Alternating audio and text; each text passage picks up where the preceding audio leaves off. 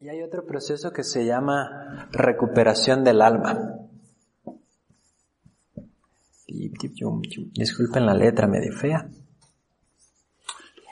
Y entonces este concepto, este proceso, eh, pasa cuando tienes una experiencia traumática. Y una experiencia traumática puede ser algo bien grande como un choque o una violación, o puede ser como algo chiquito como que te despertó tu despertador y te, te espantaste un montón. Eso puede ser también una experiencia traumática.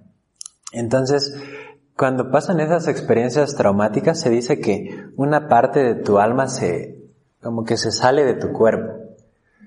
Entonces, eh, se pierde en cierta medida.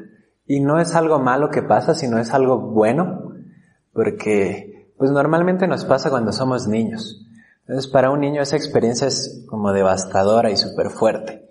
Entonces esa parte de que una parte de tu alma se salga, ayuda a que el niño pueda pasar por esa experiencia sin ser devastado. Entonces, en cierta medida es algo bueno. Y entonces en las culturas tradicionales pues se daba el tiempo a que esta experiencia fuera integrándose y sanando. Y, y, a veces iban con el chamán y les hacía como sanaciones o curaciones y ya. Pues esa experiencia, esa energía se liberaba. Pero hoy en día pues ya no hacemos eso. Entonces pues realmente somos una sociedad de puras personas traumadas. Y entonces desde ese trauma, desde esas heridas es como nos estamos relacionando. Y, y sí, hoy en día se, ya se tiene más conocimiento de la teoría del trauma. Entonces, si te saca un poco de onda esta parte de que una parte de tu alma se salga, velo como que esa energía se queda congelada en tu cuerpo y hasta que alguien te ayuda a liberarla o tú la puedes liberar, pues ya se libera y se integra la experiencia. Entonces, eh, lo que hace un chamán es, es, es, eso. Igual, viaja a esas partes o a esos mundos invisibles eh, y platica con esa parte de tu, de tu alma que se fue. Y después, este proceso sí es un poco más largo porque involucra hacer cambios en, en tu vida, en tu alimentación, en, en todos los aspectos de tu vida para que esa parte de tu alma quiera regresar. Porque se fue por una razón, porque se sentía insegura. Entonces, hasta que las condiciones internas e incluso externas de tu vida cambien, es que esa parte de tu alma va a querer regresar.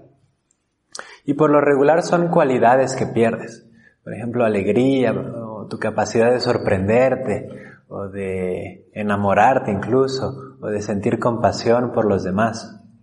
Cuando pasa una experiencia, perdemos esas cualidades, como que ya no tenemos acceso a ellas. Y lo que pasa con este proceso es que las vas recuperando. Y es un proceso, pues puede ser largo, o puede ser de un día para otro.